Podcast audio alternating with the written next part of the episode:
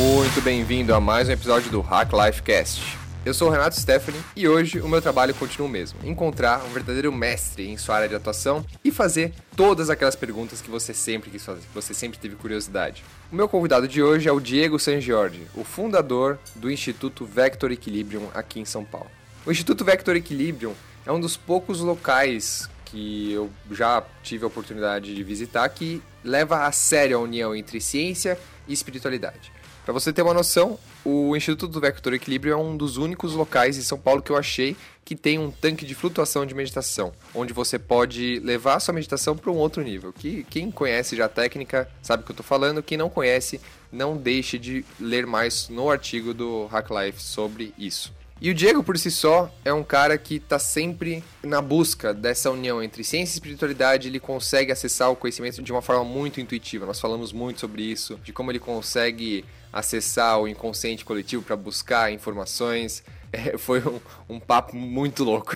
Eu mesmo fui muito longe algumas horas no podcast, tamanha foi a inspiração, tamanha o êxtase da nossa conversa. Vocês podem ver no, no, na metade do podcast, foi incrível. Foi um papo. Eu tinha algumas expectativas sobre esse papo, mas o Diego levou todas elas lá em cima, como sempre. E foi exatamente o que eu pretendia. Eu sempre tenho esse tipo de conversa com o Diego e ele sempre acaba me deixando em outro plano, outra dimensão e hoje não foi diferente. Eu espero que vocês curtam assim como eu. E finalmente, antes de entrar nessa jornada cósmica, fica o meu convite aqui para você assinar a Sexta Filosofal. Toda sexta-feira eu mando um e-mail com alguns artigos, algumas técnicas, ferramentas novas que eu ando testando, músicas, vídeos, o melhor do que eu vi nessa semana. Eu gosto de definir a Sexta Filosofal como um e-mail que você demora poucos minutos para ler, mais o final de semana inteiro para filosofar sobre.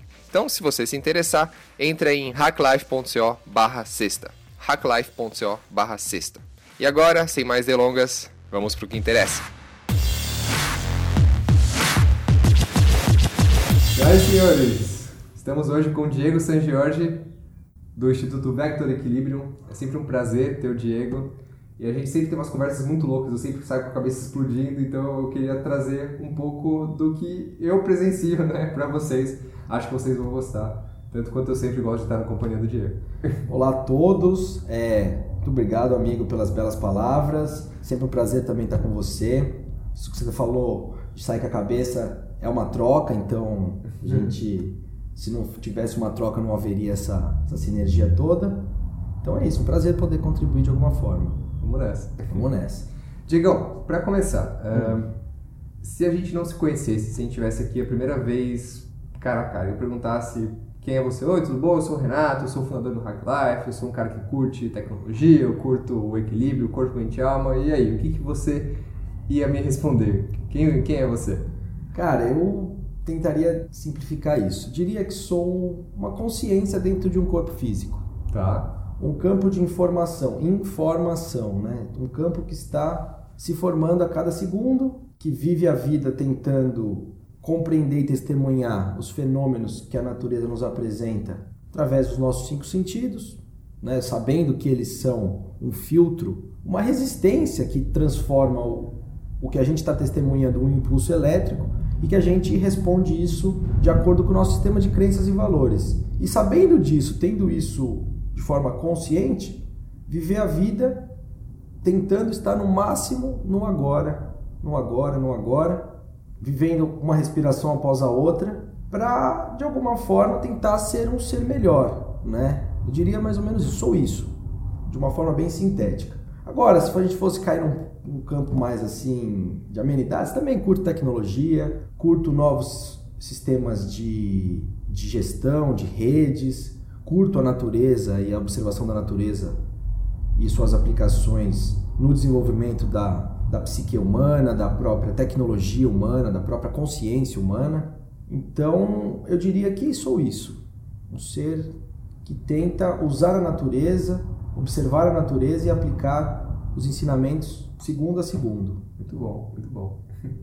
E assim, Diego, eu, eu, sempre nos nossos papos eu percebo que você é um cara muito intuitivo, né? Que apesar de você ter um monte de livro de Fuller, Synergetics, alguns deles você leu e outros deles você só precisa ter ele ali para ter certeza que você tem aquele conhecimento. Eu queria que você me explicasse assim um pouco do como é que você se formou, né? Desde pequeno Diego até o Diego que é hoje. para e onde você buscou essa informação para ter esse tipo de conhecimento? Faz sentido o que eu estou te perguntando? Faz sentido o que você está me falando. É uma questão muito interessante isso que você está trazendo. Porque, bom, para quem não sabe, esse é o Toros, né? A gente vai falar dele, acredito, daqui a pouco. Mas por que, que eu peguei ele? Porque eu gosto de dar um exemplo muito interessante, que é o seguinte: nós, a parte atômica objetiva, somos apenas uma parte do universo, uma única parte, a parte objetiva, a parte que a gente testemunha com os cinco sentidos, como a gente falou. Então, isso eu consigo sentir, tocar, etc. Então, vamos supor que isso aqui seja o nosso universo. Isso aqui, o campo de informações, a matéria escura, a energia escura, a antimatéria, o que quiser que a gente se queira chamar. E aqui a matéria atômica objetiva, o universo que a gente de fato testemunha, né? Então a gente tem essa relação. O livro nada mais é do que a parte objetiva, a parte sintética de um conhecimento. Então imagina que o livro que o cara escreveu é a síntese de todo aquele olo pensamento, de todo aquela, aquele conhecimento que ele abarcou por tempos e tempos, sei lá, depende do, do que está sendo falado, que ele sintetiza no livro. Então o livro é o aspecto objetivo daquele campo de conhecimento tratado. Ele é a chave para que a gente acesse o subjetivo daquele campo. Então é muito interessante. Porque não estou falando para ninguém ler livro, pelo amor de Deus, hein? Não, é, não é isso que eu estou querendo dizer. Mas você pode acessar a informação que tem naquele livro apenas pelo campo dela, usando o livro, o elemento físico, atômico, como a chave para você se conectar com aquele campo de informação que formou esse, aquela síntese objetiva no livro. É claro, a minúcia, a objetividade está no livro. Uhum. Mas o campo de informação, a consciência, as formas pensamentos, o que, que a gente queira chamar de uma, o éter, o intangível, você acessa, não é decorando o livro, é se conectando com aquele campo de conhecimento pelo qual o livro é apenas uma chave, um portal para você se conectar com isso. Então eu diria, não é que eu descobri isso de forma alguma, nem, me atrevo a dizer isso. Mas eu diria que quando, desde quando eu criança, eu, eu aprendi dessa forma. Eu li os livros, eu gosto, tem bastante aqui, mas eu não me prendo à objetividade de página tal, tal, tal, tal. Até sei onde estão tá as coisas, mas assim, é muito mais importante o campo de conhecimento do, daquele livro e os livros irmãos. Você vai percebendo isso. Minha, minha biblioteca eu não organizo por ordem alfabética ou por, por tema. Eu, eu, organizo pela frequência que eu acho que eles estão ressoando ali entre eles. Né? Esse daqui está perto desse, está perto desse. Sim, claro. Então são campos complementares nos assuntos. Né? Então eu diria que a primeira parte da sua pergunta é isso. O livro serve como uma chave para a gente acessar o, campo de conhecimento daquela informação. E aí, é claro, conforme a gente vai refinando e apurando o nosso contato com o suprassensível, a gente vai melhorando essa, essa lucidez na interpretação das informações. Quer ver? Vou dar um pequeno exemplo. Como eu falei, abri aqui a, a nossa conversa, você perguntou, ah, quem é você, né? Eu falei, ah, sou uma consciência dentro de um corpo físico que responde as informações através dos, dos sentidos básicos. Eu falei, legal. O que, que eu quero trazer para a gente pensar, né? Que olha que interessante. Tudo que a gente está interpretando ou sentindo nada mais é do que uma informação que o meio nos, nos apresentou, que você interpretou através de uma retina, de um sensor tátil, de um cheiro, de um sensor olfativo, que codificou aquilo no impulso elétrico, que foi lá nos seus sistemas de crenças e valores e codificou aquilo numa informação que faz sentido para você. Eu gosto de chamar isso do telefone sem fio o tempo inteiro que a gente está tendo, né? Na telefone sem fio. exatamente, exatamente, essa metáfora é muito boa para isso né? Que eu tenho uma coisa aqui na minha mente, eu quero passar para você, ao, mesmo tempo do o momento que eu falo já não é a mesma coisa que está aqui dentro, você, a hora que você escutou já é outra coisa. E assim a gente vai tentando se comunicar. É. Então olha que interessante, lá nos primórdios, o homem percebeu isso. Falou, opa, interpreta as coisas, né, mais ou menos isso. E aí ele percebeu que no momento que ele atenuava esses sentidos, ou no momento em que ele hipersensibilizava ou hipossensibilizava os sentidos, depende do lugar, ele encontrava com algo que ele não sabia explicar, que é o que a gente chama de suprassensível, o extrasensorial, percepção extrasensorial, que está além da percepção dos nossos cinco sentidos básicos. E aí, através dessa conexão com esse suprassensível, ele criou uma identidade de comunhão, uma identidade de relação da onde vim para onde vou, do que sou, cria essa relação. Que dependendo da parte geográfica, que dependendo do campo de cultura, do campo de crença, o, o próprio ecossistema, natureza, se desenvolveu de uma forma, que é o que a gente hoje modernamente chamam das nossas linhas espirituais, ou religiões, ou, ou coisas do gênero. Por que, que eu estou trazendo isso? Porque a partir desse momento em que o homem começa a interpretar o suprassensível e começa a dar a sua versão dos fatos, é que começa justamente a sensação de, de, exclusão, de divisão, de o meu é melhor que o seu, a forma que eu, que eu me conecto com essa realidade é melhor que a sua, etc, etc, etc. Por que, eu estou trazendo isso? Porque no momento que a gente faz esse exercício de se conectar com o campo de conhecimento de um livro ou o campo de conhecimento de uma informação, vai acontecer a mesma coisa. Você vai ter a sua versão dos fatos, que é diferente da minha versão dos fatos. E se a gente não combinar de que a minha versão e a sua versão é, são relativas da mesma verdade, a gente vai ficar em duelos acadêmicos, que é o que a maioria do campo científico faz. Então eu gosto muito daquela frase do Santo Agostinho, acho que é dele. A verdade não é minha nem sua para que ela seja minha e sua. a verdade não está nos homens, está entre os homens, né?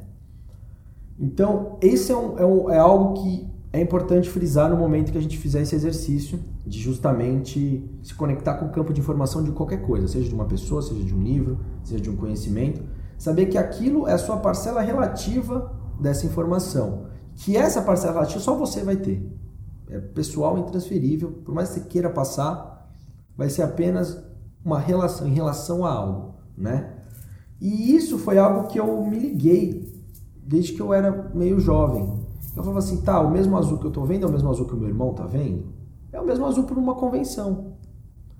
Mas será que é o mesmo estímulo visual? Será que é a mesma coisa? Então, a partir dessa noção de que existe esse mundo relativo, eu sempre me perguntei o que, então o que será o absoluto? A fonte pela qual a gente tem diversas interpretações do mesmo fato.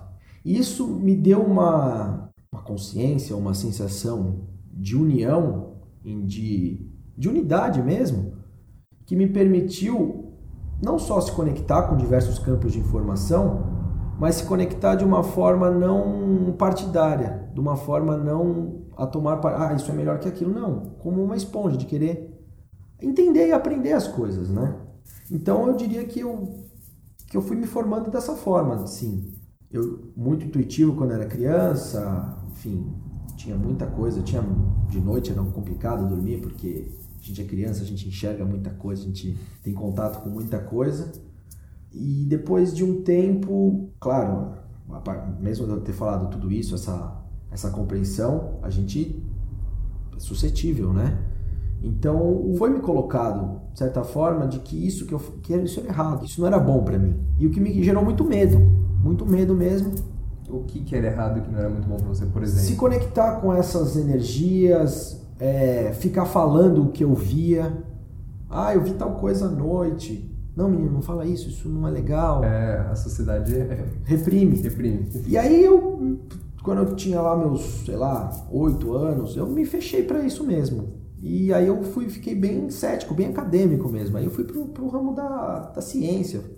Da ciência materialista. Materialista, materialista, materialista, materialista. Mas é aquilo, né? Água, água mole, pedra dura, tanto bate até que fura, né? Então, o que é para ser, vai ser. Não tem força que corresponde a isso. Aí, quando eu era mais velho um pouco, quando eu tinha, sei lá, meus 16, 17 anos, que eu tomei de novo contato com essas, com essas forças, justamente pela busca do conhecimento. Olha que interessante. Porque eu via que, de forma objetiva, ler livro não ia me. Puta, quanto tempo demora para ler um livro de 300 páginas? Tem gente que lê rápido, aquelas leituras dinâmicas, né? O cara lê uhum. fotoleitura, que é bastante comum. Sim, sim.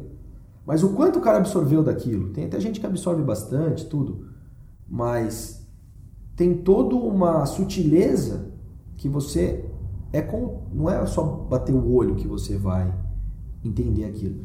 Então eu percebi que essa forma de aprender não ia me Não me lembro direito, mas tinha uma, uma coisa que os gregos falavam, a escola grega falava, pitagórica, que para você se formar, em, pelo menos em, nos campos das ciências que estavam naquela época, você precisaria no mínimo de dedicação de 120 e poucos anos. Aí eu fico imaginando, falei, nossa, tudo bem, o conhecimento que tinha lá, o que tinha aqui, cresceu de uma certa forma, nada mais do que especializou, mas é o mesmo conhecimento. Mas mesmo assim, falei, nossa, eu não tenho 120 anos só para estudar. Eu tenho que aprender uma forma de estudar mais rápida, né? E aí foi justamente por isso que me interessou o, que o contato com, essa, com esse tipo de informação mais sutil foi retomado. Porque não dava tempo de ler. E como que foi isso num aspecto assim bem prático? Vai, Bem prático. Você tem essa intuição meditando? Como é que é? Bem prático, poxa, vou falar bem prático. Que se os nossos telespectadores, ouvintes aí, não me levem a mal. Mas foi justamente pesquisando na internet, eu encontrei uma questão que era justamente viagem astral, experiência fora do corpo, enfim, sonho lúcido, tem diversos temas, sim, diversos sim. nomes, nomes para isso. E aí eu falei, nossa, isso me interessa. Alguma coisa aquilo me chamou a, a curiosidade. E aí eu falei, pô, tem um cara ensinando aqui no YouTube como fazer. Aí eu comecei a aplicar as técnicas que os caras ensinaram, que nada mais é que uma mobilização de energia. Tem, enfim, quanto mais sutil for sua energia, mais lucidez você tem nos corpos mais sutis, né? Então, tem evitar algumas coisas alimentares, algumas substâncias, enfim. E aí comecei a praticar aquilo por 15 dias seguidos e não deu nada. Eu falei, ah, isso é mentira. Até que no 16 dia eu pratiquei e aí eu tive uma experiência muito interessante. Foi uma experiência de, de estado fora do corpo mesmo. Eu me vi deitado na cama ali, claro, tudo animismo, é tudo uma interpretação relativa dos fatos, né? Coisas que o nosso cria, mas aquilo foi muito marcante para mim. Falei, nossa, eu tô aqui mesmo, tô fora. né? Tá, e daí? O que, que eu posso fazer com isso? Né? Eu quero ter a capacidade, eu quero poder se existem livros físicos, eu quero saber se tem livros sutis, se tem. E aí eu comecei a me interessar por isso e comecei a acessar isso de fato. Não é assim, não é livro, né? Mas se você começa a acessar o conhecimento de uma forma não linear. É bloco de conhecimento que você. E aí, é claro, quando a gente está aqui no meio intrafísico, terceira dimensão, você vai descamando né? esse bloco de conhecimento e, e tangibilizando ele da forma que a gente consegue, da forma que a nossa mente racional consegue justamente montar aquilo. Uma coisa interessante para se falar é justamente o seguinte: o Einstein falava isso. 99 vezes que eu penso, não chego em lugar nenhum. Uma vez que eu não penso, chego em algum lugar. Já deve ter ouvido essa frase. Sim, sim. Isso até surgiu uma linha filosófica chamada linha universalista. Não tem a ver com o universalismo de hoje, que é sincretismo, nova era, esse tipo de coisa. É um universalismo outro. Mas, enfim, era o nome que tinha dessa filosofia. E aí eles tratavam de uma coisa muito interessante. Então, você só chega nos valores absolutos pelos valores absolutos. Lembra do papo que eu estava falando no começo de criança, de querer entender o absoluto, né? O que seria esse, essa fonte absoluta. Então, ele falava assim que o Einstein não chegou na constante da velocidade da luz calculando. Ele simplesmente chegou. Como? Né? Eles brincavam. 99 vezes que eu penso, eu estou criando canais psíquicos de energia mesmo. A gente aqui é uma antena, né? A gente tem um nódulo sinusal aqui, 5 mil células a 0,9 milivolt, dá 5 milhões de 5 mil volts. Um campo eletromagnético nesse formato de um metro e meio. Físico, você mede com gaussímetro. Esse campo, o que tem de informação nesse campo? Para que, esse campo serve? São infinitas as, as hipóteses. Mas uma das hipóteses é o seguinte: é, funciona como uma antena, um emissor e receptor de, de ondas. Só que 99% do tempo a gente está fazendo o quê? Emitindo onda. Você está se imprimindo no meio, você está lá querendo falar, como agora estou falando pra caramba. Você está lá querendo ser visto, ser ouvido, que as pessoas prestem atenção em você. Então você está emanando energia, você está colocando o seu sinal na malha. E se você está só emitindo o sinal, como é que você vai receber? Como é que você vai estar tá apto a receber esse sinal? Então era muito interessante que você com a mente racional mesmo, a física, engenharia, que tem que ser desenvolvida e deve ser desenvolvida, eu acredito, enfim, e pratico a hibridização das coisas, né? Eu não acho que nem é só intuitivo nem só racional. Não dá. Só racional, beleza, você chega até um ponto. Só intuitivo também, você chega só até um ponto. No momento que você faz essa convergência, você consegue trazer as coisas de um plano sutil para um plano faço o ouro filosófico virar ouro físico e o ouro físico virar ouro filosófico, já dizia o Hermes, né? Mas voltando ao, ao, ao papo do, do Einstein. Então, você pensava com a mente racional física, você cria aquele conhecimento. Eu quero entender a velocidade da luz que seja, eu quero entender o, o que é essa entropia, eu quero entender o que é um campo gravitacional, a pergunta da vez, eu quero entender o que eu estou fazendo nesse planeta, eu quero entender minha relação com a minha namorada, whatever, o que você quiser. Então você vai lá com a sua mente física e vai começa a criar cenário, você vai lá, vai lá, vai lá, vai lá, vai lá, vai lá, vai lá. Tem uma hora que você esgota, porque a mente física racional ela é limitada, ela chega só até um ponto. Aí que está o pulo do gato, o eureka que é um momento que dá para você fazer de forma consciente, uma forma de exercício, mas a maioria das vezes acontece de forma inconsciente, porque você acha que com a mente racional você vai chegar na resposta. Então você vai lá e, meu, não cheguei na resposta, fica nervoso, enfim. Aí naquele momento que você foi molhar as plantas, ou que você mexeu em alguma coisa, vem aquela ideia, vem aquela informação. Que é o momento que você parou de emitir sinal. Então, olha que interessante, você faz o exercício, porque senão você não está mostrando para o universo, entre aspas, o que você quer. Você faz o exercício de pontear a informação que você quer. O Google. Eu quero, se você não mandar a palavra de busca, ele não te dá a resposta. Então, eu quero aquilo. Então, você começa a pôr energia, informação, para buscar aquela, aquele campo de conhecimento. No momento que você chegou no seu teto, calma, para. Vai meditar, vai fazer qualquer coisa. Que aí você vai ver a informação ela vem. Então, o Einstein usava essa técnica, entre aspas, para conseguir chegar em algumas coisas. Valores absolutos a gente só chega através dos valores absolutos. Eu não conhecia essa história do Einstein. Uma vez conversando com um amigo, assim, que nem você, sobre essas coisas.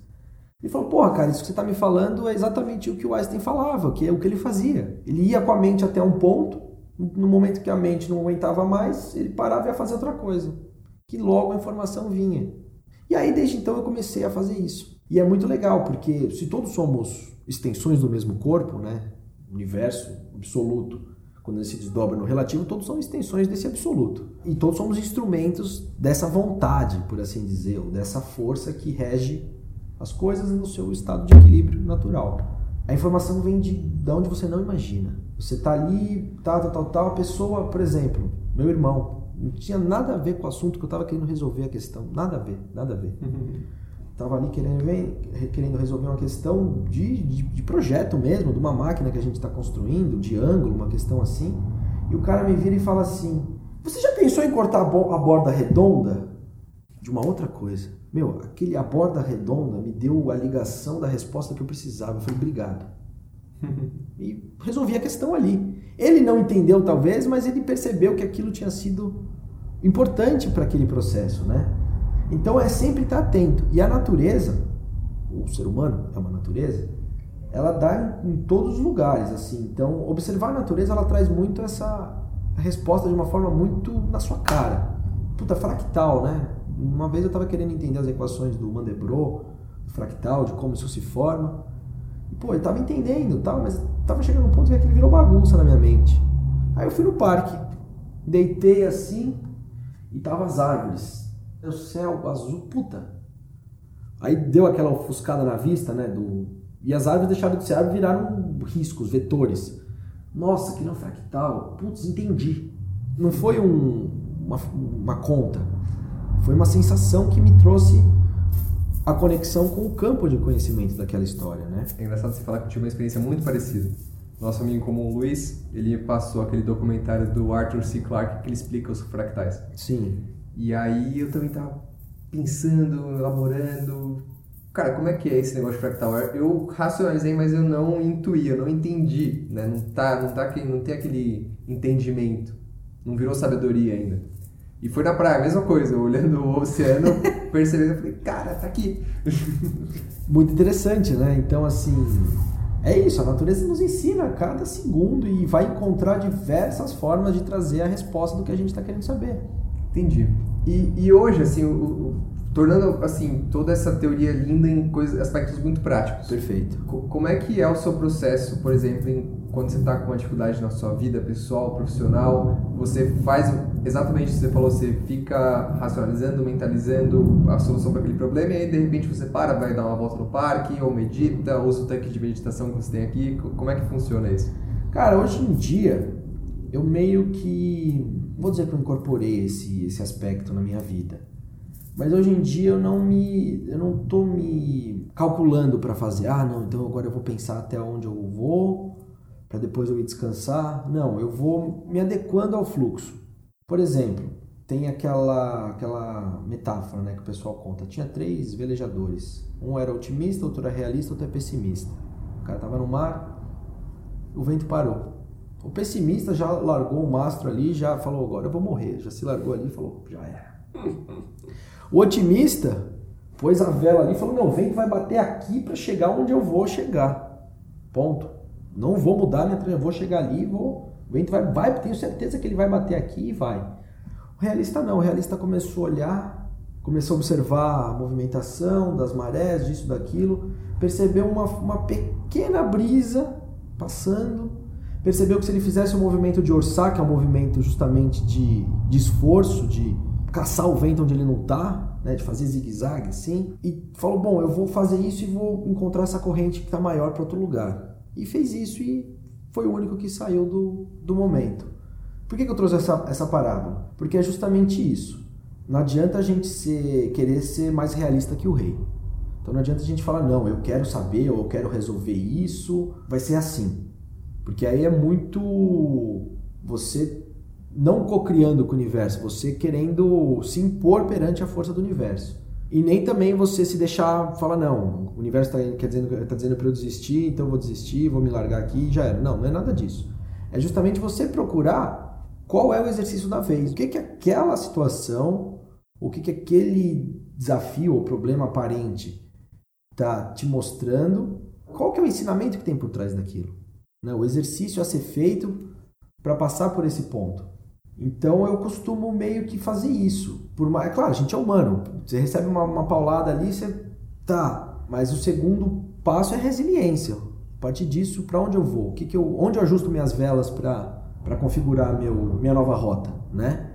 E aí tem muito a questão, que é um tema que eu gosto bastante de falar, já me adiantando aí, enfim, uhum. que é a questão da entropia e da sintropia. Não sei se vai tocar nesse assunto. O Diego é quase um auto-entrevistado, ele nem precisa fazer as perguntas que ele já entra no fluxo. É que já, já deu a brecha, né?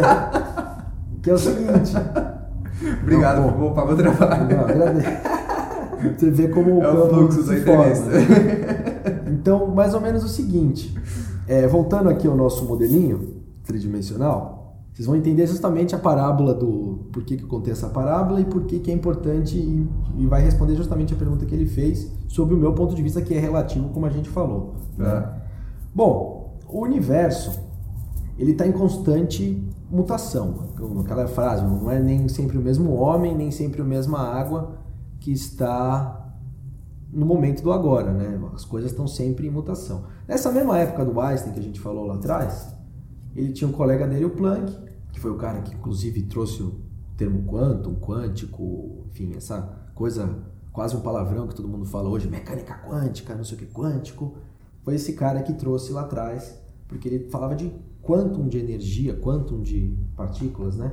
E eles chegaram numa, numa conclusão que, putz, a matéria é uma de origem caótica, a quantidade de vibração das partículas. Basicamente é o seguinte: matéria é energia aglutinada na malha do espaço-tempo, como se fosse um ponto de uma onda estacionária. E isso está numa vibração extremamente alta, muito alta, muito além do, da nossa compreensão. É tão rápida que a gente tem a ilusão de que está parada, de que a matéria está parada. E eles chegaram perto desse número aí, através, não sei se foi dessa técnica que eu, que eu contei um pouco atrás, mas eles chegaram perto disso aí e falaram: meu, a matéria não deveria existir. E o Einstein, que era um cara que tinha uma certa ligação com essa questão mais suprassensível, enfim, apesar de ser super racional, etc., mas ele tinha um, um quesinho disso, ele falou: cara, não, a matéria já é a prova da própria criação. Aí o Planck falou assim: como assim? Ele falou: cara, se a gente está testemunhando a matéria do jeito que ela está estável, e a coisa não entrou num colapso termonuclear, não, não explodiu, é porque existe um campo de inteligência e de consciência, aliás, um campo de inteligência que tem consciência que sustenta tudo isso. Uns vão chamar de Deus, uns vão chamar de a fonte, uns vão chamar de o grande arquiteto do universo. Nome que você queira dar, a gente vai chamar aqui de campo de inteligência, o campo das supercordas, como é um dos nomes Ou De novo, são várias teorias que levam para o mesmo lugar. para o mesmo lugar. É. o campo unificado, enfim. E aí, como que seria mais ou menos a dinâmica desse campo? Olha que interessante, como se fosse uma ampulheta. A ampulheta está aqui, tem as areia em cima, tem areia embaixo. A partícula, o momento do agora, é aquela partícula que está no diafragma ali. Aquela partícula, porque ela existe naquele momento sustentada por aquele campo de informação. No segundo seguinte, ela já não existe mais, mas a que está vindo depende justamente dessa que partiu e da que está vindo. Então é como se fosse um, um grande fluxo, um grande fluxo mesmo. E o que sustenta que você continue sendo Renato, eu, Diego, que isso aqui continue aqui, isso aqui, aqui, é justamente a informação e a consciência que está sustentando essa onda estacionária de energia na malha do espaço-tempo. E isso a gente pode ver que tem duas forças. A entropia, que é justamente a particulinha da ampulheta saindo do meio e se decompondo e perdendo energia até cair no chão, e a partícula que está lá em cima com alto potencial, alta energia potencial e vai caindo até chegar no diafragma. Essa seria a força de sintropia, essa seria a força de entropia. Em poucas palavras, Entropia, tendência ao caos, à desordem, à degeneração. Sintropia, tendência à regeneração, à ordem e à prosperidade. Se a gente chegar no, no, no, conceito de cosmos, né, o universo, cosmos, cosmos é uma palavra que vem do grego, que significa ordem. É você colocar ordem no campo de possibilidades, é você conseguir ordenar de uma forma que faça sentido as bilhões e milhões e sei lá quantos de informação que está sendo gerada a cada instante. Então, olha que interessante. E isso tem a ver com a nossa visão de mundo e com a nossa vida. Porque se o universo fosse exatamente igual, as duas forças iguais, a gente estaria em equilíbrio. Não tinha diferença de potencial, não tinha movimento, não tinha o contínuo do espaço-tempo, é um contínuo. Então, se as duas forças fossem iguais, não é uma possibilidade que a gente trabalha. Pelo menos eu não trabalho com entropia e sintropia são forças iguais. Se o universo fosse um pouco mais entrópico do que sintrópico, apesar da, da mecânica clássica e da física tradicional trabalhar que todo sistema tende à entropia, claro, tende à entropia, mas ao mesmo tempo que também está tendendo a sintropia, né? Mas assim, olha apenas para a parte da entropia. Mas se a força da entropia fosse maior do que a da sintropia, vamos fazer uma conta rápida. Eu tenho um universo que está tendendo a entropia, no próximo segundo ele tem mais entropia porque o que estava no momento foi entropizado, a entropia tende a se aumentar, ao ponto de deixar o universo mais caótico, de não ter ordem alguma e não se manifestar e nem materializar nada. Então, de como a gente testemunha o universo? Cara, teve recentemente terremoto lá na Itália, né? Escombros, um monte de coisa. Já vi foto na internet de plantinha já sobrevivendo e saindo do, do meio das, das coisas quebradas existe uma força de regeneração, existe uma força de resiliência. De você corta a plantinha, ela volta a crescer. O ser humano tem esse poder, você se corta, regenera. Então, a natureza nos mostra que essa força é presente ela existe.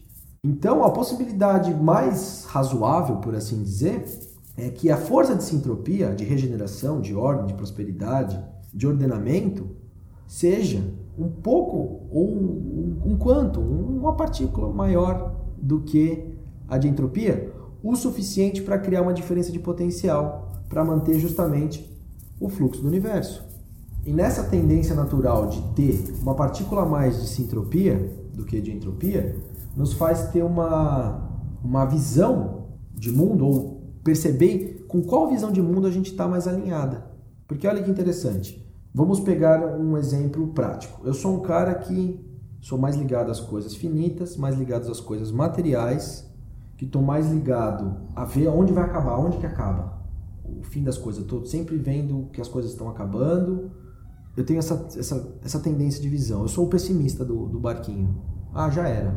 Se, se a gente está a cada partícula voltando a ampulheta, colapsando um novo agora, cada batida do nosso coração, e se a nossa realidade é criada a partir de pensamento, sentimento, energia e vontade, por assim dizer, para onde está alinhado esses vetores? Vamos ver as coisas como vetores, vetores de força, vetores eletromagnéticos, pensamento, sentimento, energia, vontade. Para onde isso está alinhado? Isso está mais alinhado para uma tendência entrópica? Bom, então o resultado a gente já sabe. Eu estou indo contra a força natural do próprio universo. É aquela história, é ver um problema cada solução. Você vai lá, resolve aquela, mas é então, é aquele tipo de pessoa que vê um problema a cada solução. Agora, se você é um cara mais ligado às questões energéticas, às questões atemporais, ligado às questões cíclicas. Você vê abundância nas coisas, você vê a semente morrer para uma árvore nascer, você vê no momento que alguma coisa acaba, a oportunidade daquilo vir de novo e vir melhor, por exemplo. Você é um cara que seu, os seus vetores, pensamento, etc, etc, o limite dele tende mais essa entropia. E aí você começa a colapsar uma realidade mais voltada à força que rege o universo. E olha que interessante isso. Vamos supor então, a gente falou, vai, vamos trazer em porcentagem e sem falar muito em partícula. 51% do universo se entropia, 49% é entropia. Esse 1% a mais é o suficiente para a gente enxergar a sintropia em todas as coisas e inclusive nos outros 49% de entropia e viver numa realidade 100% sintrópica. E isso seria o ideal. Isso seria o ideal da gente estar tá fluindo com, com o universo. É claro, você falou praticamente como na prática, como é que a gente faz isso? Cara, não sei. Cada um vai encontrar seu caminho. Mas a dica que eu posso dar, se for assim, o propósito dessa pergunta, é justamente analisar pensamento, sentimento, emoção, vontade como vetores de força. Para onde esses vetores estão apontando no momento do agora? É ação também. A minha, o meu, a minha vontade é de ser um cara saudável, de ser um cara que, que vê uma oportunidade em cada problema e não uma, um problema em cada solução. Minha vontade é essa. Mas o meu pensamento do agora está nesse vetor? Ou eu estou pensando que, putz, cada dia pior, eu estou querendo largar tudo, meu, não estou aguentando mais. A minha ação está sendo essa, eu procrastino as coisas que eu tenho para fazer, eu estou me organizando para gerar entropia no meu ambiente, entropia no meu ambiente. Na hora que a gente vai ver, vamos trazer o, o nosso ser como se fosse um barquinho, com um monte de gente remando, cada um para um lado. É um barco com um monte de gente, um remando para cada lado. Então você não constrói um, uma identidade de um vetor. E as pessoas que eu vejo que têm sucesso na vida, relacionamento, em materializar, em fluir com o universo, são aquelas que de alguma forma conseguem organizar esses vetores internos, não importa para que lado que seja, mas eles remam para o mesmo lugar. Então o cara consegue, diante dos nossos olhos, né, quando a gente começa a olhar nossos amigos, nosso entorno, fala: nossa, o cara está conseguindo andar. Porque de alguma forma ele se organizou. Às vezes ele pode saber disso que eu estou falando, mas às vezes faz de uma forma inconsciente. Mas quanto mais consciência a gente trazer o processo, mais luz a gente traz para isso. Então, se eu tivesse que dar alguma dica, alguma coisa, é isso: é analisar os nossos pensamentos, sentimentos, emoções e ações como vetores e ver para onde que eles estão apontando. E tentar criar uma convergência no sentido da sintropia. Essa seria a fórmula. Fórmula para você virar o Neo na Matrix. O Neo na Matrix, exatamente. a qual eu tento aplicar em mim dia após dia, respiração após respiração. Respiração após respiração. Muito importante isso. Muito importante. Cara, eu tô longe agora, deixa eu ver pra onde eu posso voltar. Vocês entenderam porque ele falou que sai com a cabeça alta, né? Cabeça cheia. Eu queria saber de você, tá. né, observando o presente, os pensamentos, sentimentos, ações do nosso coletivo, da nossa comunidade, do nosso país, do nosso sistema, do nosso planeta, para onde você enxerga que isso está direcionando a gente num futuro próximo ou num futuro longínquo? E como você enxerga o papel da descentralização, né? por exemplo, Bitcoin, blockchain, nessa nova realidade? Cara, essa é uma pergunta extremamente boa que você fez. Você está fazendo perguntas excelentes, ultimamente. Vamos lá. É, eu adoro essas coisas, mas eu vou dar um backgroundzinho básico antes disso. Tá, claro. Existe uma questão chamada massa crítica. Massa crítica é basicamente aquilo que a gente fazia na escola com com uma solução básica, uma solução ácida e fenolftaleína.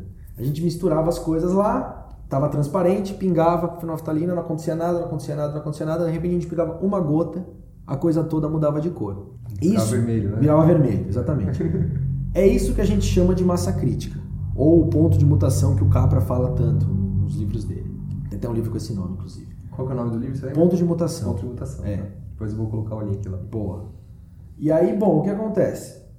A massa crítica ela é formada justamente quando há uma tendência de campo, quando, quando há vetores suficientes convergindo para algum lugar, suficiente para criar um movimento.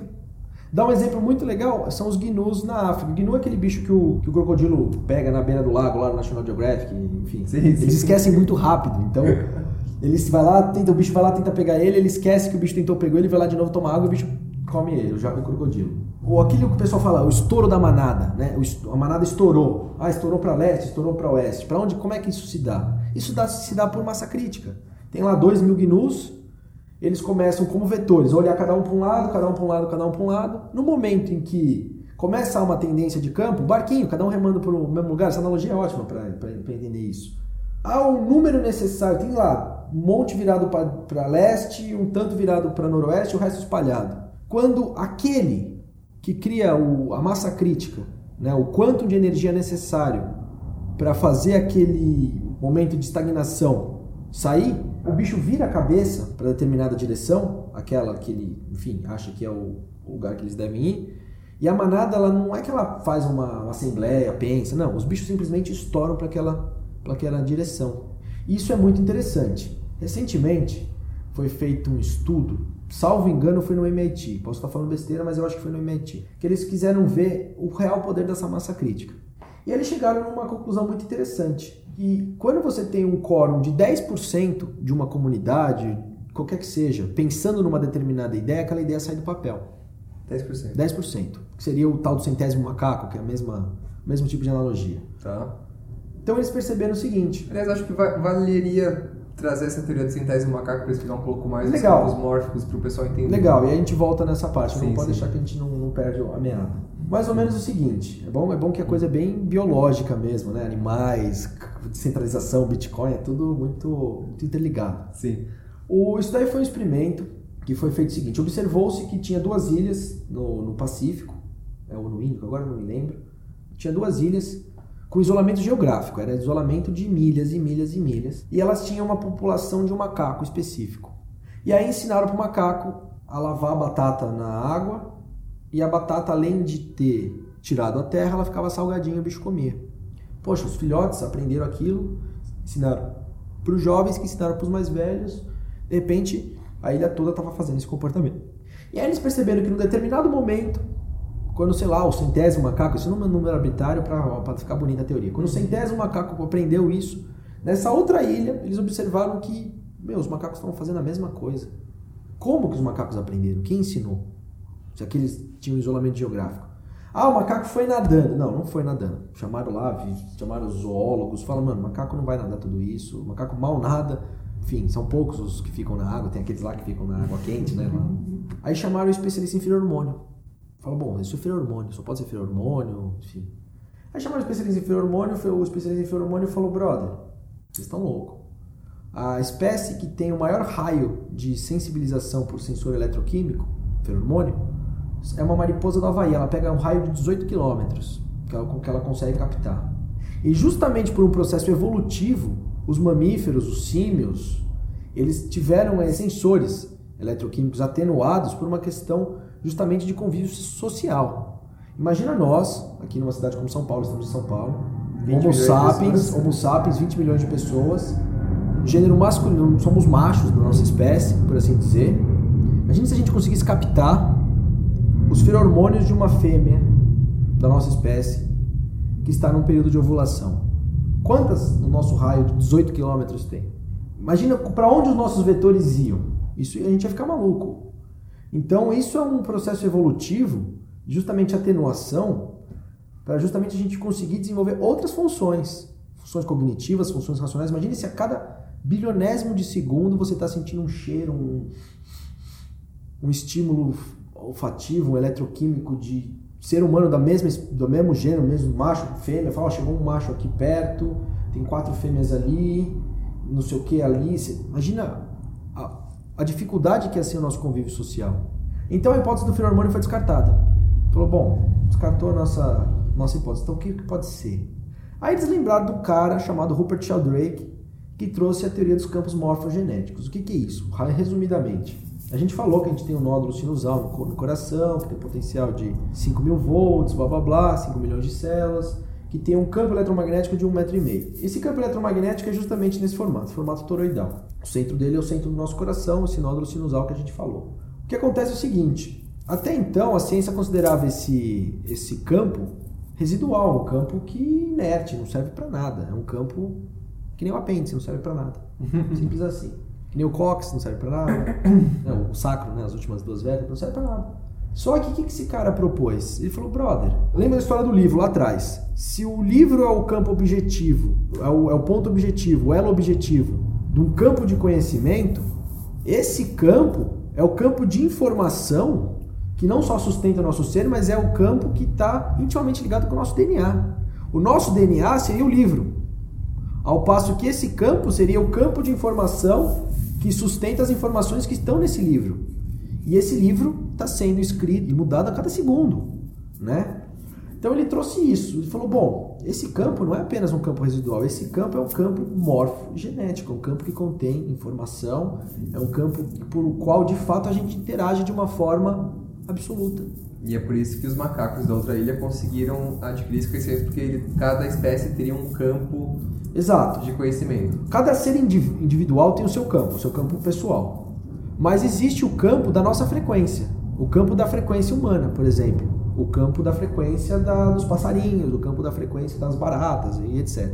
Então, quando você adquire uma informação que é benéfica para você, para sua espécie, e é de forma inconsciente, o seu, o seu campo é inteligente e sabe que essa informação é benéfica para o seu ser e que vai ser benéfica para a espécie como um todo, porque ele, enfim, ressoa com esse, com esse campo maior. Então, no momento que você adquire essa informação, você vai passar para os seus próximos por uma questão de localidade, numa primeira instância.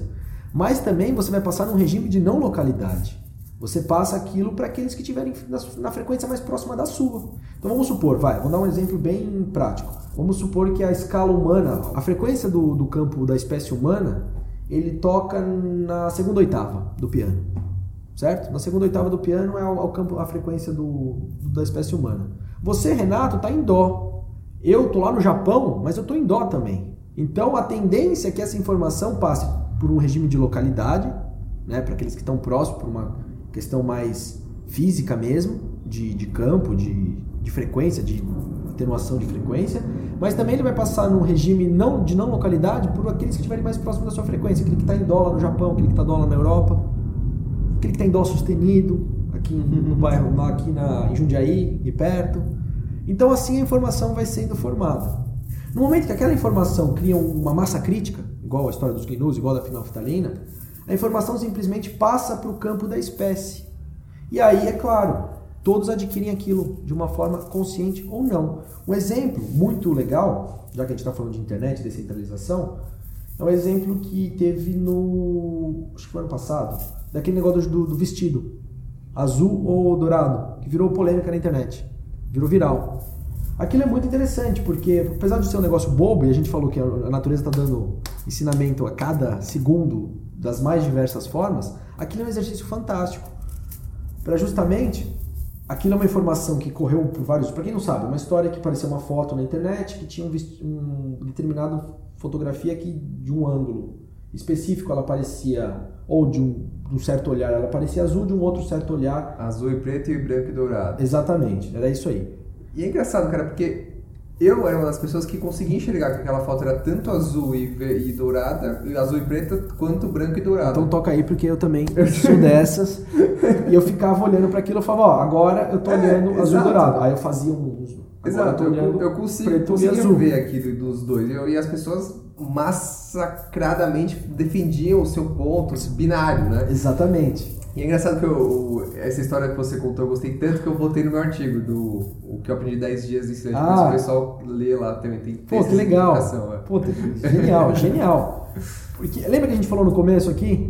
Que a gente é um, com consciência no corpo físico e que essa consciência nesse corpo físico interpreta através dos seus cinco sentidos. A partir do momento que teve a conexão com o suprassensível, eu achava que meu, a minha forma era melhor que a sua e começou a, a sectarizar as coisas. Sim, sim. É exatamente essa, essa história.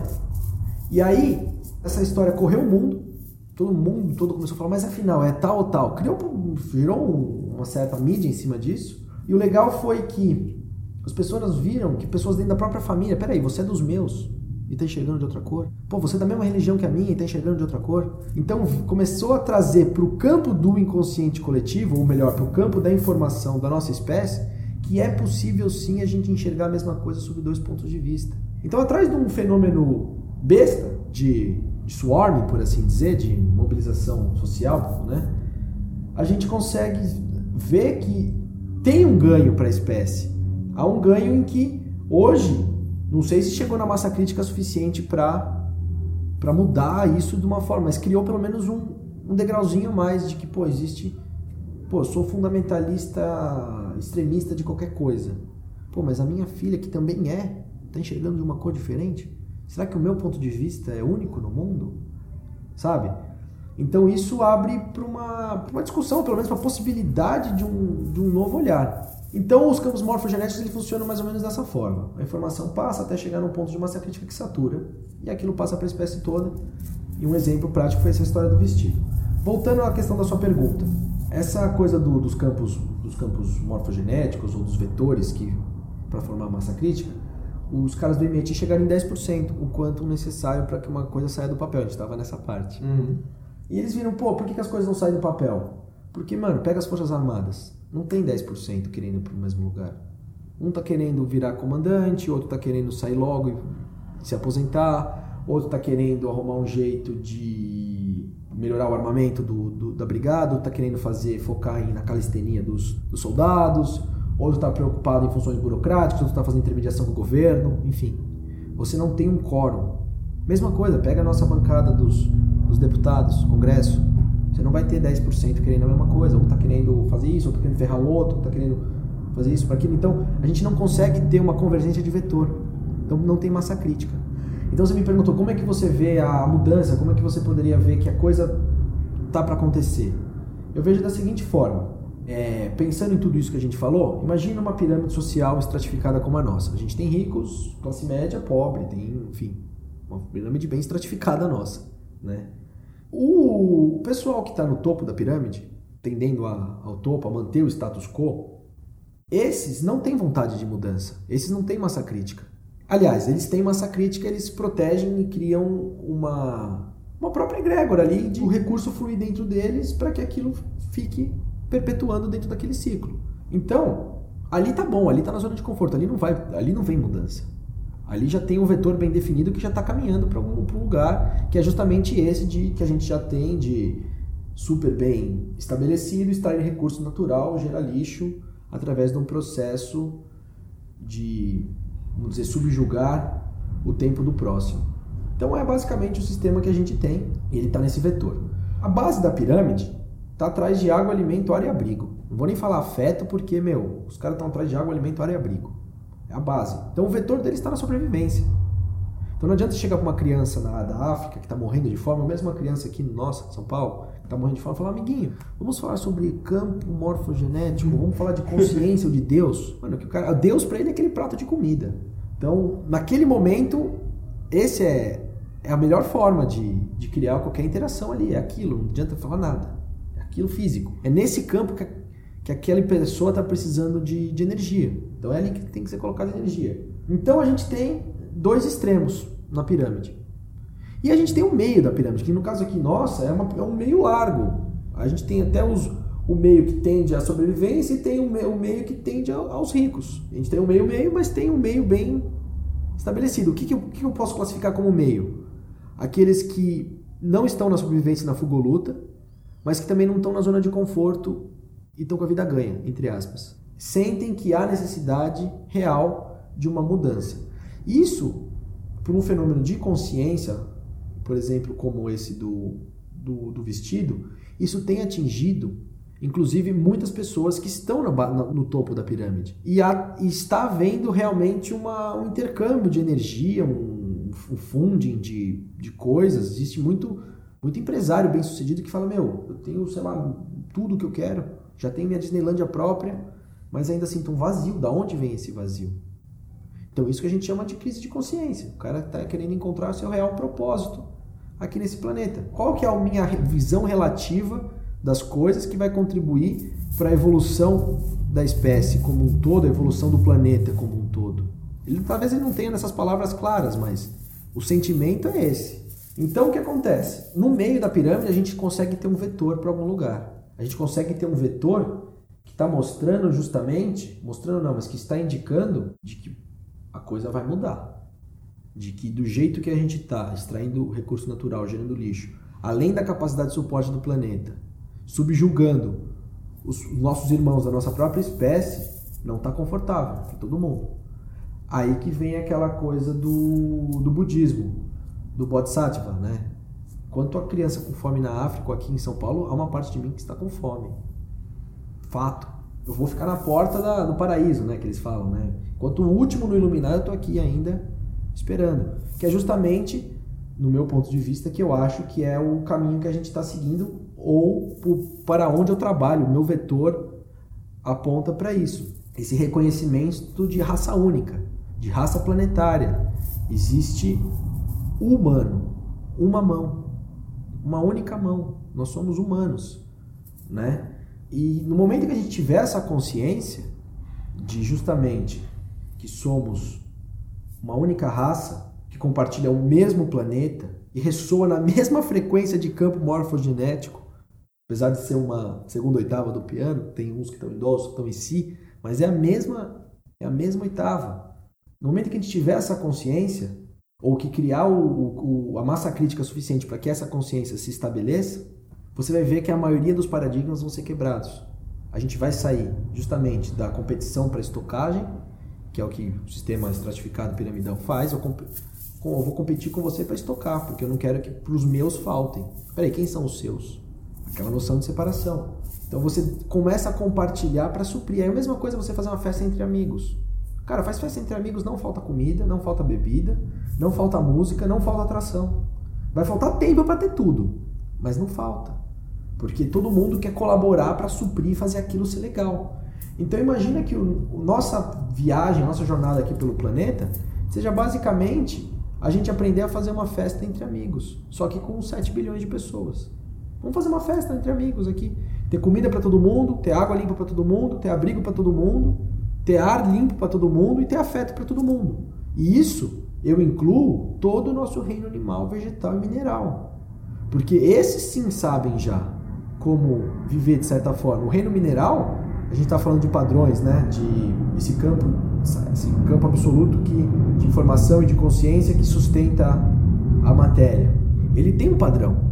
Os cristais, eles têm um padrão cristalino justamente porque ressoam mais próximo a essa unidade, a essa esse fractal inicial. O reino vegetal, por sua vez, usa como subsídio o reino mineral. O que a água precisa? O que a planta precisa? De água e minerais, nutrientes do solo, que são minerais. E nós, animais, por sua vez, tudo que a gente tem acesso é do reino, do reino mineral, aliás, do reino vegetal. As nossas, nossa comida vem do reino vegetal, os nossos remédios vêm do reino vegetal. Mesmo aqueles que comem carne, o bicho comeu planta.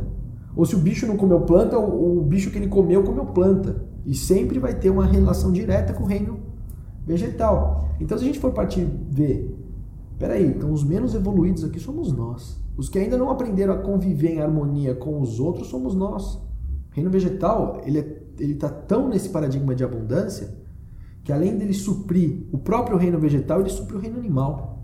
Reino mineral, então, nem se fala, ele supre todos, né?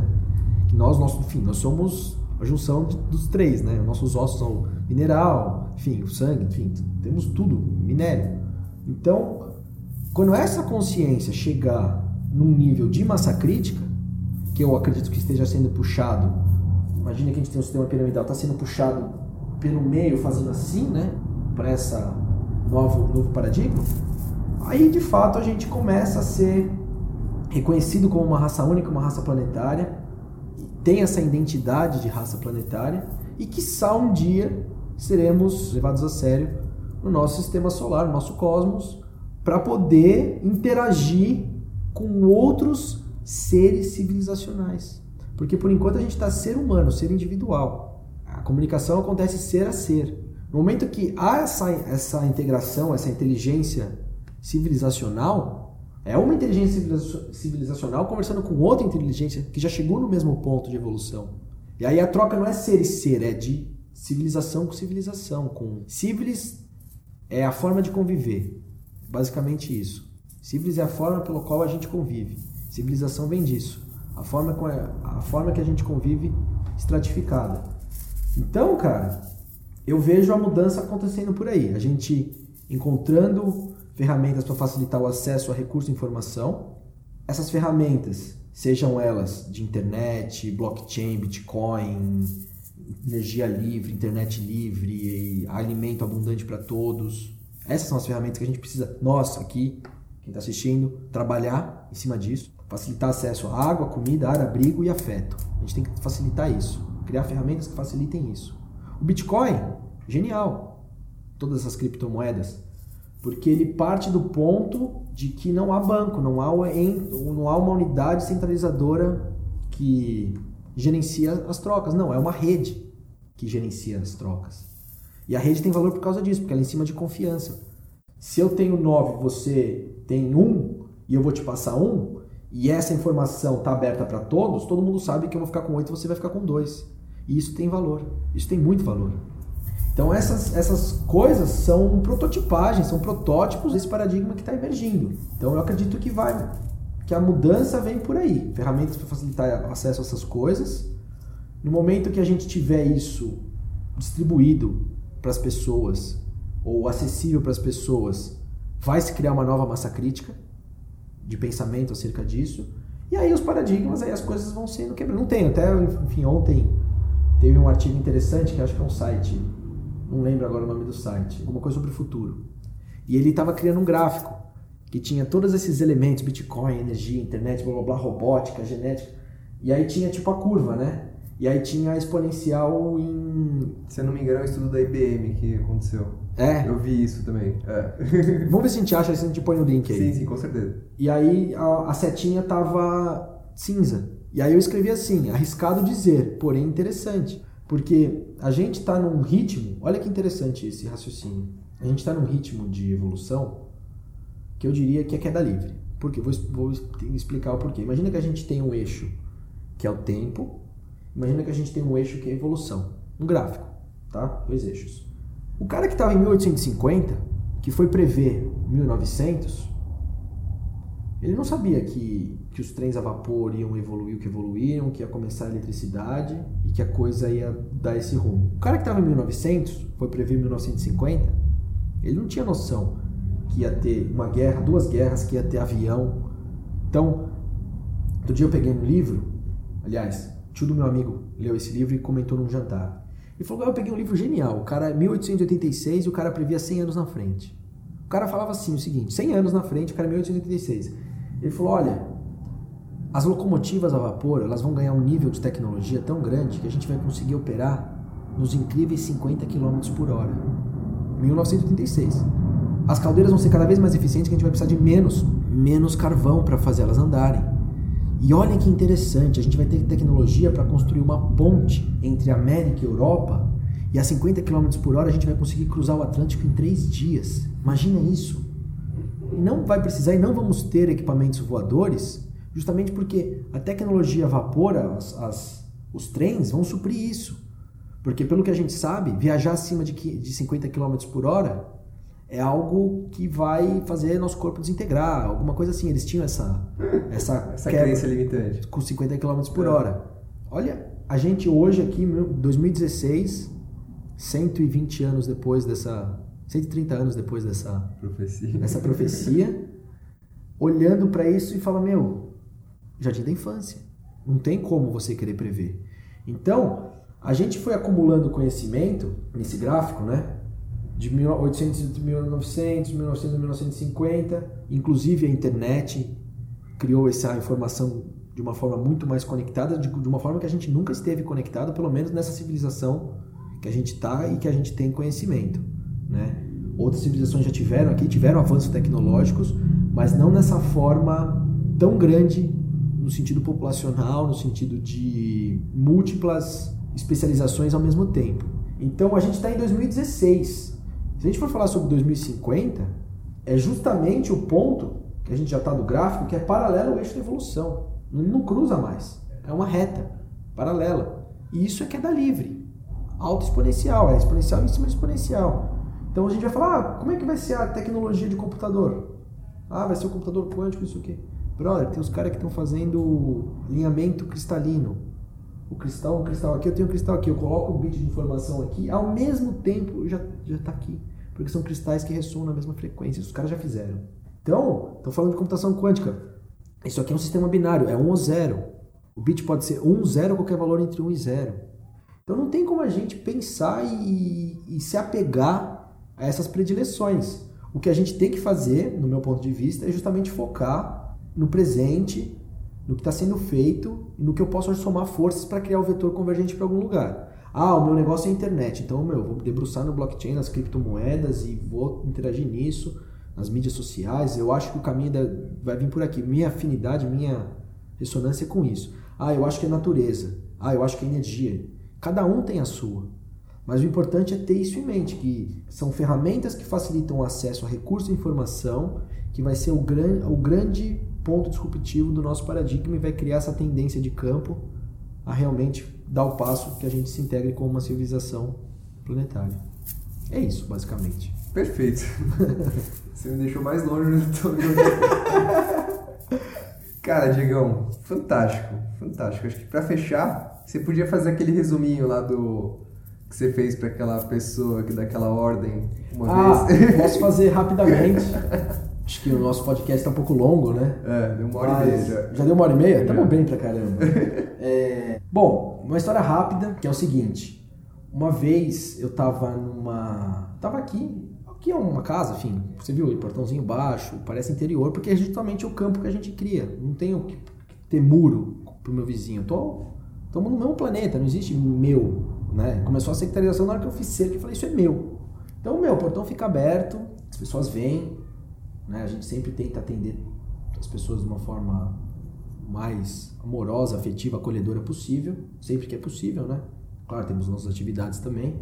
Ficamos aqui o dia inteiro de sala pro, pro bairro, para a cidade, mas, enfim, sempre que, que é possível, sempre que é necessário, a gente está disposto a interagir, né?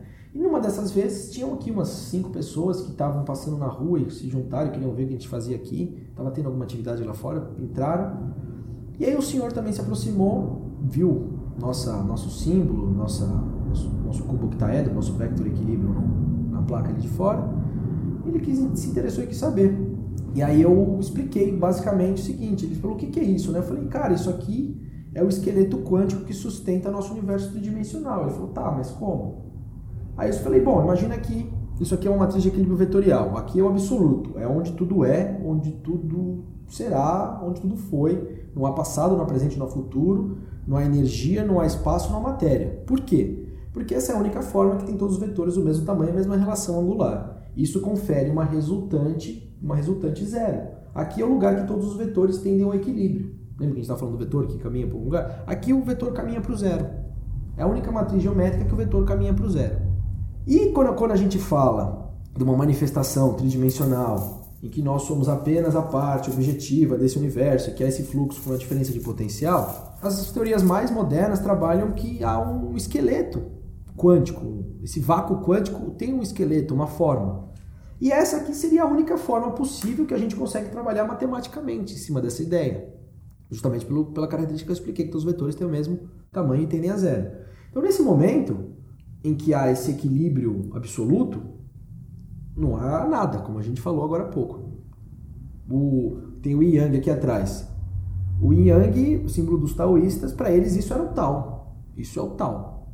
Isso é o inalcançável, inatingível, inabalável. É o tal. A busca pela perfeição é a busca por, por a gente se lapidar nessa forma. E aí, no momento em que o absoluto, por algum motivo, no princípio era o verbo, o verbo e o verbo disse faça-se a luz, né? O, do, do verbo se fez carne. São muitas as alegorias que trazem justamente para essa ideia. Então, nesse momento em que o absoluto se desdobra no relativo, ou se auto-experimenta por uma questão de evolução no relativo, enfim, isso aí são, a gente fica filosofando mais uma hora e meia sobre isso. Mas nesse momento, há uma distorção dessa matriz de equilíbrio vetorial. No momento que há essa distorção, há um mais e um menos, uma diferença de potencial, o yin e o yang, é aí que surge. O menos e o mais, um feminino e um masculino. Nesse momento, há um vetor de força tentando reequilibrar a própria matriz, que tende ao equilíbrio. Sinto dizer, mas nós somos frutos do desequilíbrio. Então, no momento que a gente, que essa matriz se distorce, que há esse menos, esse mais, esse yin yang, esse vetor, esse vetor de força que não existia, ele tem que ir para algum lugar. Ir para algum lugar pressupõe a existência de um espaço. E percorrer o espaço pressupõe a existência do tempo. Então, no momento em que essa matriz distorce, surge a malha do espaço-tempo. E esse vetor de força ressoa com essa malha, como se fosse uma onda estacionária, como a gente falou mais cedo, e se aglutina na forma de matéria física atômica, como a gente conhece. E aí tem os pontos de ressonância. O primeiro ponto de ressonância é o icosaedro, o dual dele é o dodecaedro, são dois sólidos platônicos, aqui surge a proporção áurea. No, retângulo áureo feito no meio do icosaedro já é o, já é o retângulo áureo, já aqui já surge φ. Aí a coisa continua caótica e estabiliza de novo no octaedro. Junto com o octaedro a gente tem o hexaedro ou cubo, que é já são quatro das cinco geometrias que criam todas as outras coisas. E aí aqui, ó, aqui a coisa trava. Aqui é o momento em que você falou, tem um desafio, um problema, um momento, uma situação difícil. Aqui, se eu continuar fazendo força aqui, eu estou tendendo a entropia, estou tendendo ao caos, à degeneração.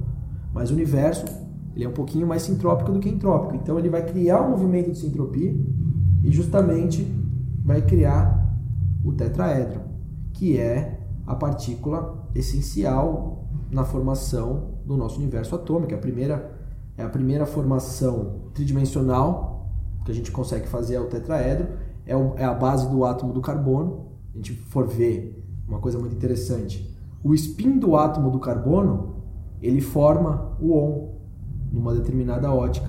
O, o potencial caminho ou preferencial caminho que os elétrons fazem em volta do, do núcleo do carbono, eles fazem justamente o ON, o alfa e o ômega e a suástica, que são símbolos ligados à criação desse nosso universo.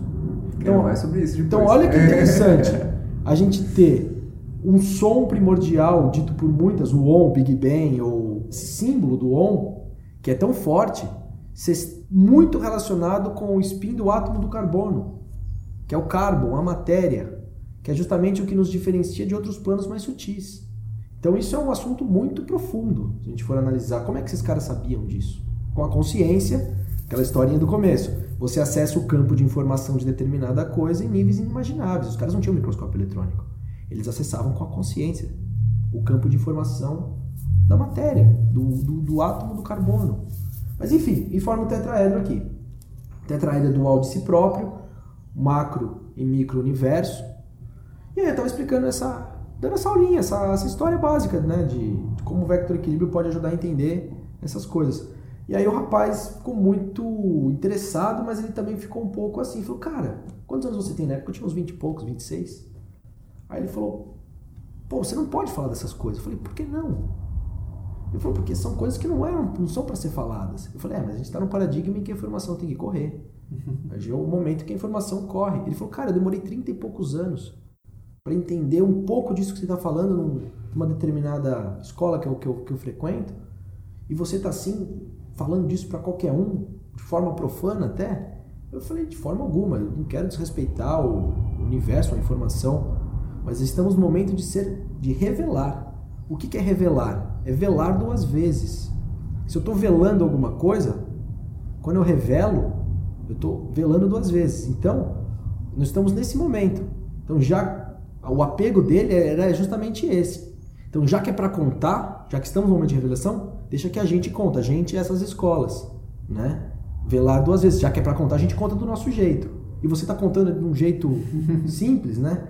Falei, é, cara, é o meu trabalho, tô aqui para justamente trazer a informação de uma forma mais simples e mais sintética possível para que ela possa ressoar com o campo das pessoas e justamente com o campo de conhecimento da nossa espécie e, de certa forma, criar essa massa crítica que a gente falou agora há pouco. Aí o rapaz, muito consternado ali, falou: Poxa, tá bom, né? Então, vou fazer o quê? São né? outros tempos. São outros, outros tempos. tempos. E aí foi muito legal a experiência, foi uma coisa assim muito bacana. Foi essa história. Interessante. Perfeito, Digão. Cara, só tenho a agradecer. Eu também, poxa. De novo, você conseguiu me levar pra, sei lá, qual dimensão, eu ainda tô lá um pouquinho. Espero que vocês tenham gostado. E para fechar, gostaria de dizer mais sobre a casa, que, quais palavras finais você gostaria de deixar? Cara, eu gostaria de agradecer primeiramente a oportunidade da gente estar tá falando um pouco sobre isso. A gente falando sobre isso, a gente está criando massa crítica. Cada um que assistir vai ressoar de alguma forma e vai estar tá pensando sobre isso e como a gente falou do Einstein, criando campo de informação, sim, sim. emitindo informação sobre isso, que acaba ressoando no campo da nossa espécie. Então, para mim, isso já é o, já vale tudo, já vale tudo. E convidar as pessoas, quem quiser conhecer nosso trabalho do Vector Equilíbrio, do nosso, do nosso instituto, a gente trabalha com esses temas, basicamente, entre outros que a gente nem entrou aqui. E só externar minha gratidão mesmo. E para fechar, eu queria justamente frisar aquela parte. Prestar atenção, estar consciente para onde os vetores dos nossos pensamentos, sentimentos, emoções e ações estão no momento do agora. E cada agora é uma oportunidade da gente redirecionar eles e criar um novo sentido para que eles convirjam justamente para o que a gente quer manifestar nesse, nesse plano tridimensional. Perfeito. Eu colocando em cima das palavras do Diego, que ele fez uma propaganda muito ruim do Instituto aqui, que ele tem o Instituto Vector Equilibrium, é, é, o único local em São Paulo que eu achei que tem um tanque de flutuação de meditação. Para quem nunca experimentou, venha experimentar, é uma experiência fantástica é uma para quem já pratica meditação vai se ver em outro plano, vai se perceber como você consegue potencializar a prática em um ambiente muito diferenciado e de uma boa energia. Exatamente. Então é isso. Só complementando então, já que ele falou, né, falou que eu sou péssimo propagandista. É esse tanque, a gente falou um pouquinho de que quando a gente consegue atenuar os nossos sentidos, a gente tem o contato com o suprassensível, né? A ideia desse tanque não é nossa, essa ideia é do Dr. John Lee nos anos 50, mas é justamente isso é, neutralizar e atenuar os nossos sentidos de forma que a gente possa entrar em contato com outros estados de consciência, com outras realidades sobre o nosso próprio ser. Além de ser altamente indicado para lesões musculares esquelética, enfim, coisas de todo de ordem física, né? Mas a experiência em si é uma experiência muito relacionada ao ser, ou renascer, por assim dizer.